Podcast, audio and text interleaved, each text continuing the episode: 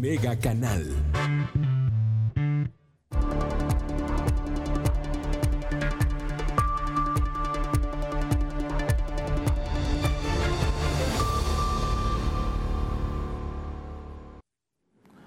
Gracias por continuar, por estar con nosotros, por continuar. Hemos estado todo el día prácticamente transmitiendo en los diferentes espacios de Mega Noticias y también con Mega Noticias TVC, pero le agradezco que nos acompañe esta tarde en este Mega Noticias Vespertino. Qué bueno que está con nosotros. Ya lo sabe, estamos transmitiendo por Facebook Live, estamos en el canal 151 de Megacable y además, además estamos grabando este contenido para que usted lo tenga unos minutos después de las tres y media, 3.40, tendrá mega noticias para llevar. Así que ya lo sabe, quédese con nosotros, estamos totalmente en vivo, hay bastante, bastante información que ha surgido con relación al eh, coronavirus, con relación a COVID-19 y bueno, pues eh, nos van ampliando un panorama, nos van eh, dando una dirección en esta emergencia que vivimos en México. Y bueno, pues ya le decía, y creo que vale la pena retomar un poco las acciones que pretende o que emprende, de alguna manera que pretenden las autoridades eh, estatales, también el gobierno federal, no solamente eh, para un, eh, que se pretenden, no solamente para apoyar un solo sector de la población, sino para varios sectores. Vamos a ver qué pasa. Ya le decíamos hoy en la mañana en nuestro corte informativo precisamente que el gobierno del estado eh, informó, informó cuatro medidas que bueno, pues servirían eh, medidas emergentes para apoyar a la población durante esta emergencia. Una, el tema el tema de los eh, incentivos fiscales, que, los que nos han preguntado desde hace varios días y que bueno, pues es importante eh, reiterarlos nuevamente para que usted los tome muy en cuenta. Ya le decíamos ayer, justo en este espacio, el gobernador mencionaba varios estímulos fiscales precisamente como medidas de contención, medidas eh, que ayuden un poco a la ciudadanía, a los empresarios, que nos apoyen un poco para tratar de enfrentar esta, crisis. Y bueno, pues esos, esos, eh, esas medidas, las medidas fiscales se refieren eh, a la exención en el pago de impuestos sobre la nómina para microempresas y ampliación del plazo para el pago del impuesto de nómina. Eh, también para otro, otro tipo de empresas, empresas pequeñas, empresas medianas, ampliación para el pago de la calcomanía fiscal vehicular sin recargos. Esto ya lo había determinado el gobierno del, del Estado hasta el 30 de, de abril. También la ampliación para el pago de la tenencia, la exención temporal del pago del impuesto sobre la nómina para los ayuntamientos, sus organismos públicos descentralizados y sistemas operadores de agua. Eso es en beneficio prácticamente de las autoridades municipales y de, los, y de las instancias que operan los servicios de agua potable en el Estado. Para el sector hotelero, muy importante en Manzanillo, también en Tecomán, se exenta el pago de impuesto del servicio de hospedaje. Eh, se otorgará un descuento en todos los derechos de trámites y servicios que preste el Instituto para el Registro del Territorio del Estado de Colima. Esto ya lo habían mencionado también. Y se amplía el, paso, el plazo para la renovación de todas las licencias y permisos de conducir. Esto, tiene, esto sí nos importa mucho a los ciudadanos. Se amplía, le decía, el eh, plazo eh, para la renovación de todas las licencias y permisos de conducir que estén por vencer. Eso quiere decir que si a usted se le vence la licencia, ahorita no hay eh, trámite en las oficinas de movilidad, ahorita no hay trámite para que usted haga este, no, no, no están abiertas las ventanillas para que usted haga este trámite y bueno, pues podrá hacerlo, podrá hacerlo en otro momento una vez, una vez que pase la emergencia. También se suspenden los términos y plazos para la fiscalización que realiza la Secretaría de Planeación y Finanzas. Estos, bueno, ya son trámites que tienen que hacer finanzas y que, bueno, también, también se amplían estos, estos plazos. Y ojo, ojo con esta medida que invariablemente es muy, muy importante y que aplica para todo el Estado, esta que le voy a decir a continuación.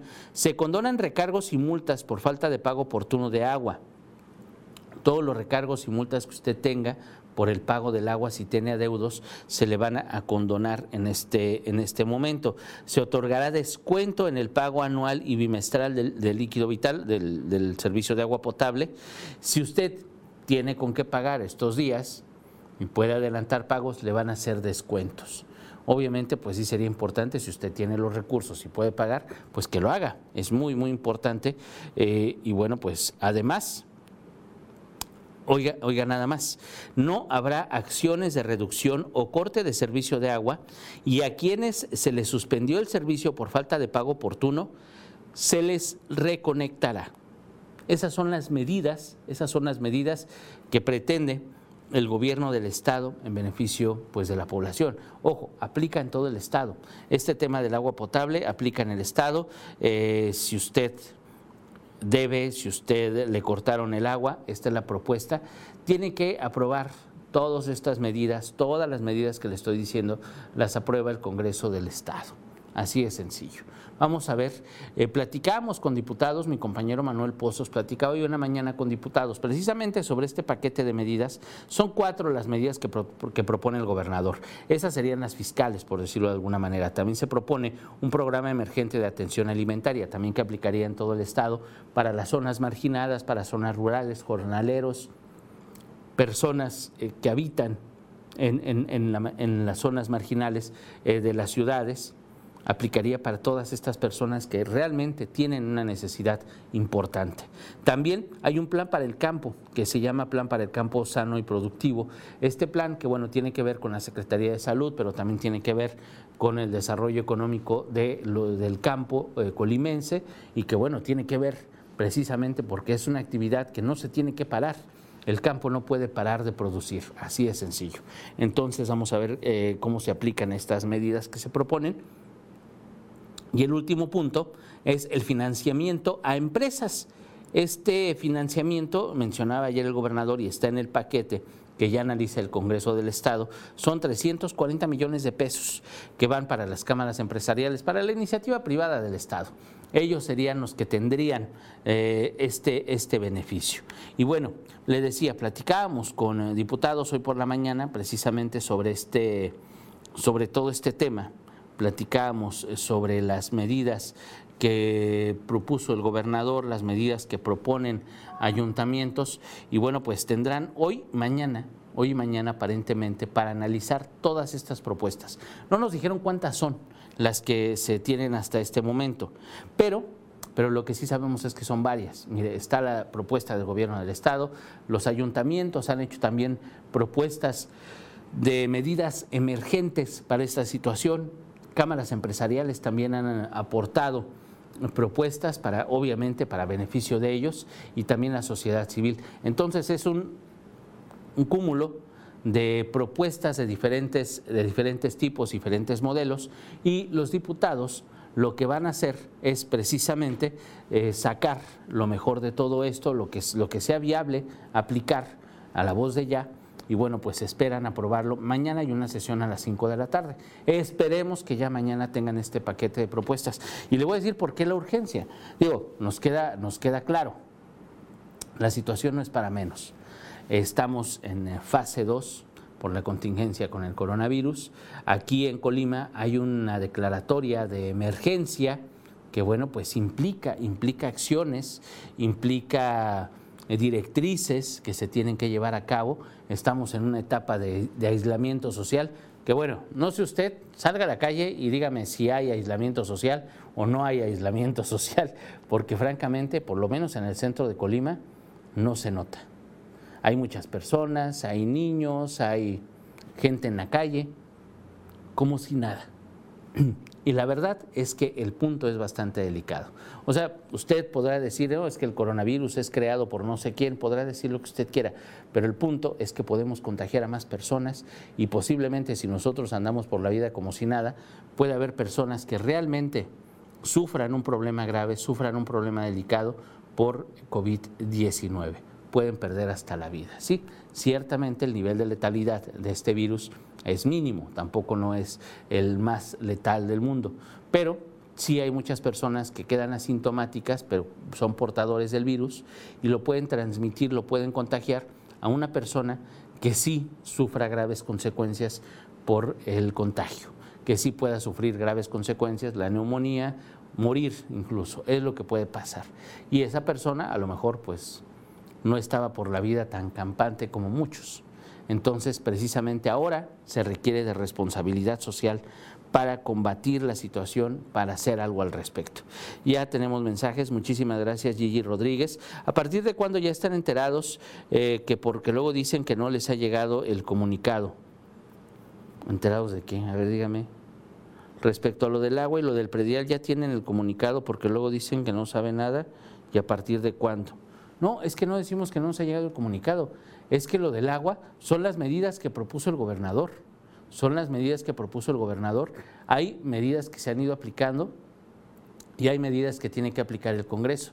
esta medida del tema del agua, esta medida del tema del agua, pues obviamente no es nada más IAPACOP, también es el sistema de agua potable o la comisión de agua de eh, Manzanillo, la de Armería, la de Tecomán, obviamente los municipios como Comala, como Cuauhtémoc, Minatitlán, Ixtlahuacán, cada, cada servicio, cada, cada comisión o cada sistema de agua potable o cada organismo operador del agua potable, pues tienen que acatar una orden.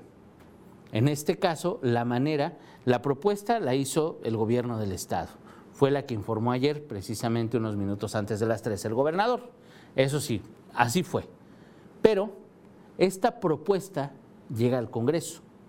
Y el Congreso si el Congreso, si los diputados locales piensan en los ciudadanos, si los diputados locales le dan la importancia a la ciudadanía, entonces pues van a legislar en favor de los ciudadanos. Y es urgente, le digo, porque ciertamente allí las, las cuestiones eh, se van acumulando días, días, días, días, y nosotros como ciudadanos pues necesitamos sentirnos que la autoridad nos, le importamos, que le importamos al gobierno, que están haciendo algo por nosotros, que no es nada más puro discurso.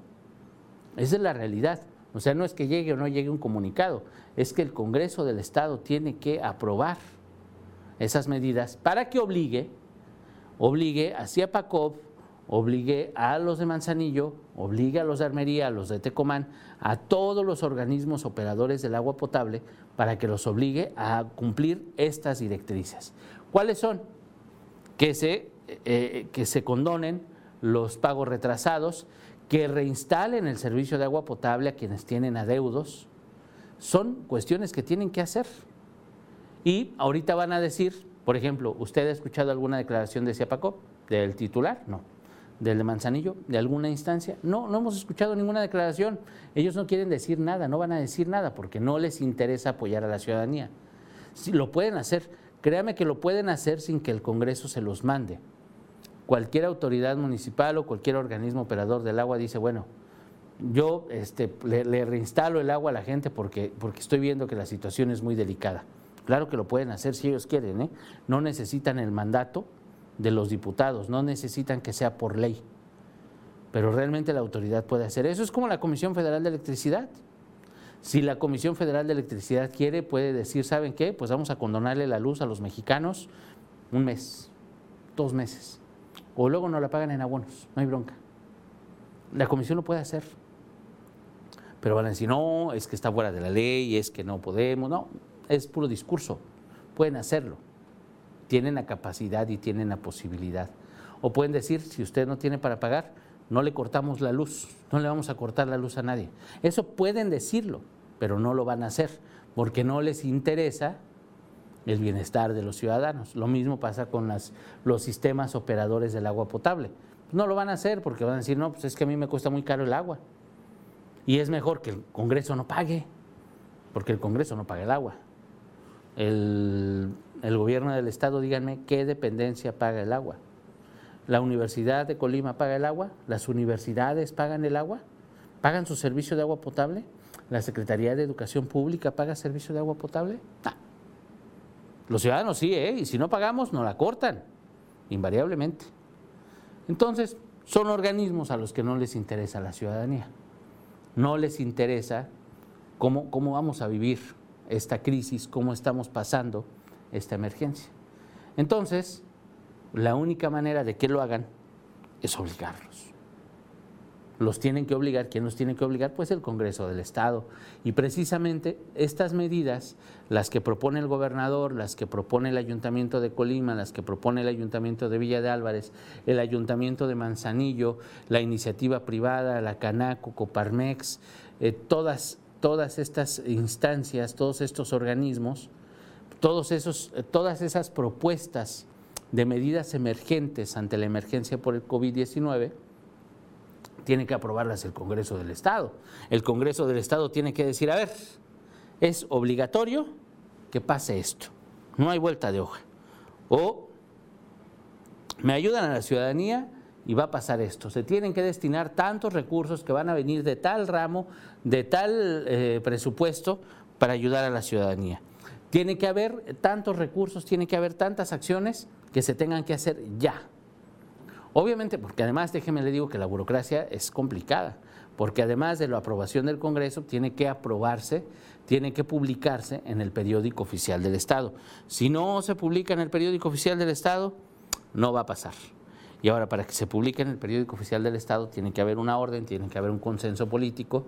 Y bueno, pues vamos a ver si realmente los diputados tienen el interés en la ciudadanía para que tengamos ciertos tales o cuales beneficios. Y ahora, eso es lo fácil. lo sencillo es eso, que lo, que lo, que lo aprueben. Ahora habrá que ver que se apliquen los recursos. Y déjeme le digo que mientras todo eso pasa, es tiempo.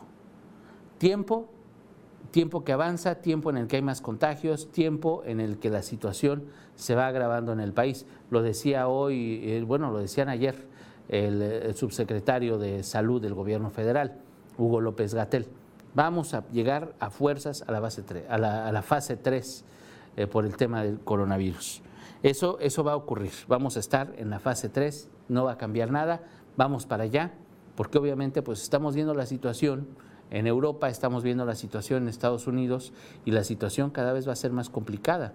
Ahorita el aislamiento social pues es de aquí, va a ser hasta prácticamente hasta finales de abril, va a ser prácticamente hasta terminando la semana de Pascua, se cancelan todos los eventos, vamos a seguir en este aislamiento y vamos a ver qué pasa, porque no quiere decir que en ese momento las cosas van a ser, van a ser mejores, porque realmente por más proyecciones matemáticas, por más lo que digan, estamos viviendo algo que no se había vivido, estamos viviendo algo que es inédito, estamos viviendo algo que mucha gente Mire, no es un asunto de creer o no creer, es un asunto que existe, pero hay quienes no creen, hay quienes dicen que es un complot, hay quienes dicen cuánta cosa que no existe, que son inventos hasta de los medios, pero la realidad es otra.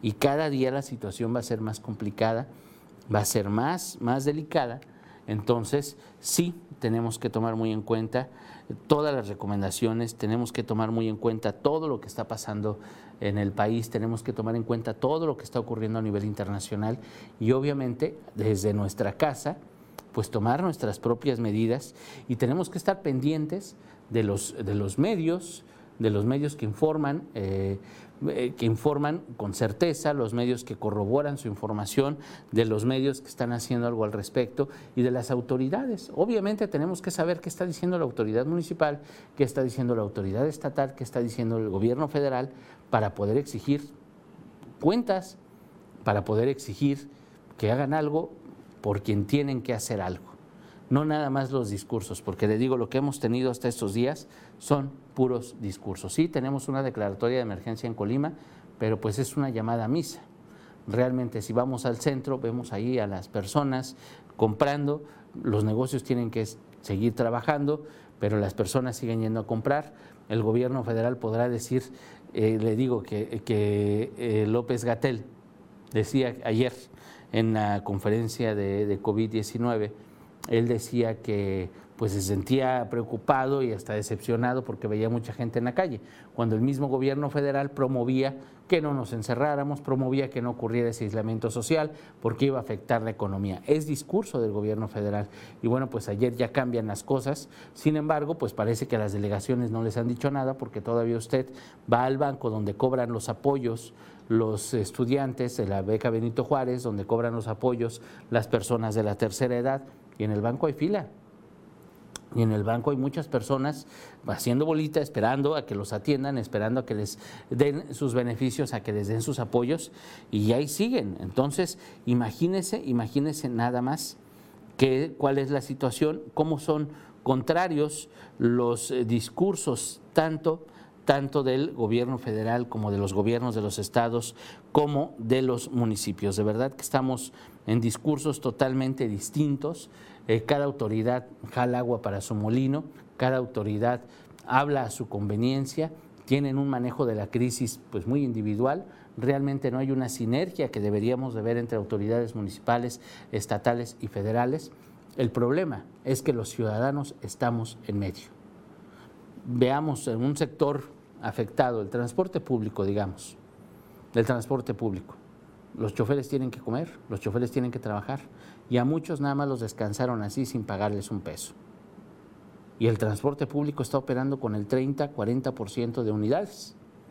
Usted se da cuenta, si nos esperábamos 40 minutos para que pasara el camión, ahora nos esperamos hora y media y no pasa. Entonces hay menos unidades y los que manejaban esas unidades que sacaron, pues se quedaron sin chamba, no trabajan, no ganan. Y no pueden decir nada además por las represalias, luego ya no les dan trabajo. Ah, sí, amenazados. ¿Alguien ha volteado a verlos a ellos? Usted, si me está viendo, si es taxista, el, servicio de taxi ha reducido el 50% y posiblemente sea más conforme avance la, la emergencia. ¿Alguien ha pensado en ellos?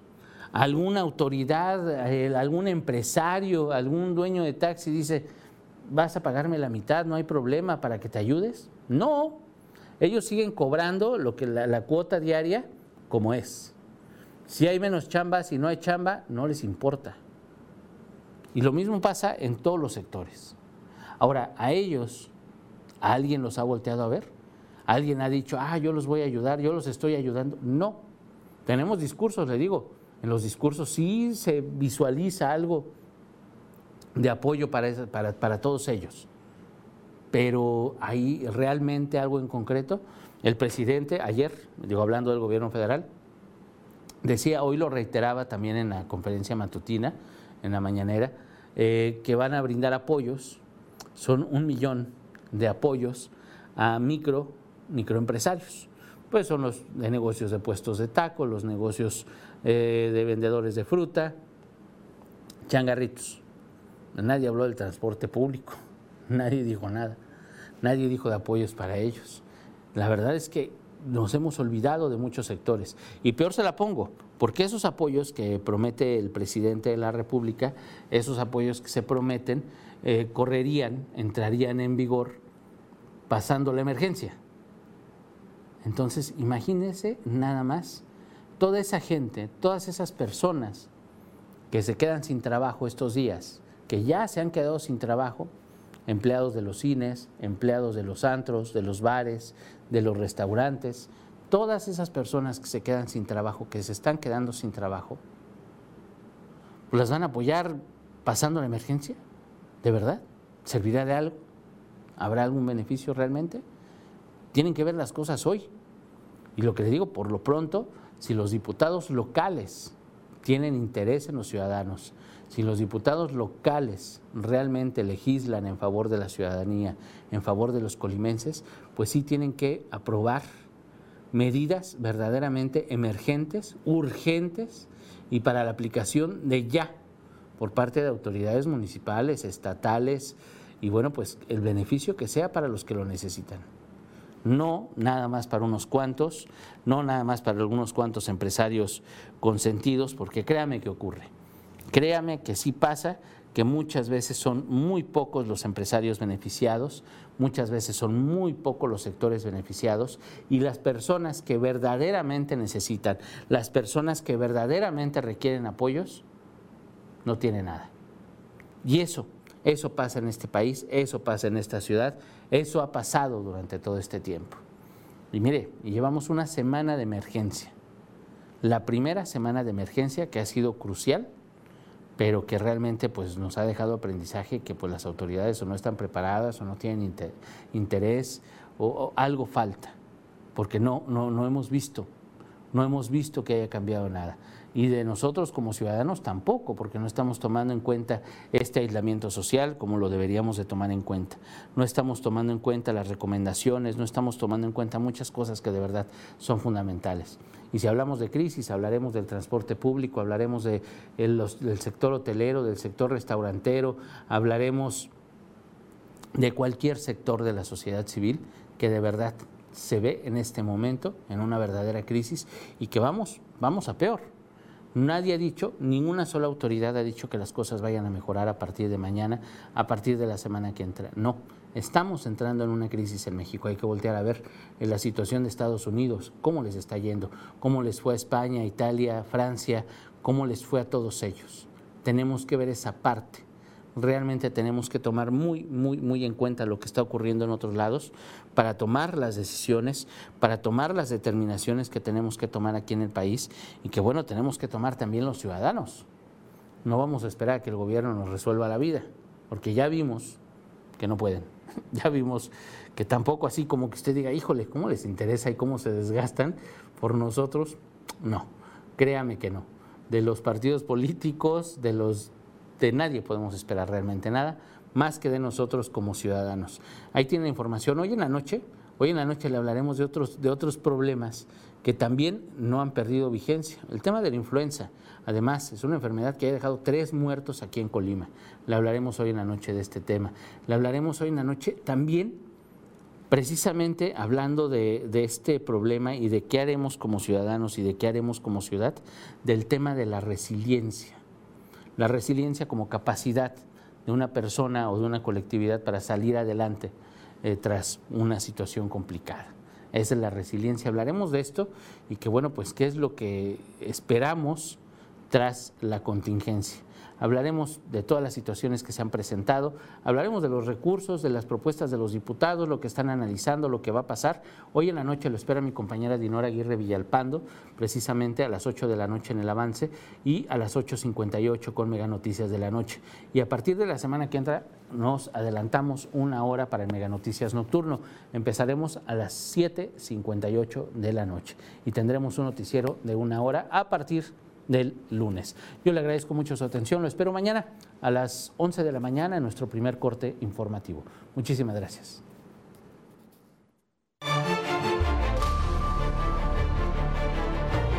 Mega Noticias cambia de horario. A partir del lunes 30 de marzo, dos minutos antes de las 8 estaremos listos para informarle. Le estaremos esperando una hora antes de lo acostumbrado. Mega Noticias Colima, con Dinora Aguirre. Mega Noticias cuida tu salud. Si tienes tos, fiebre, dificultad para respirar, acude a tu clínica o centro de salud más cercano. Evitemos el contagio. Mega Canal.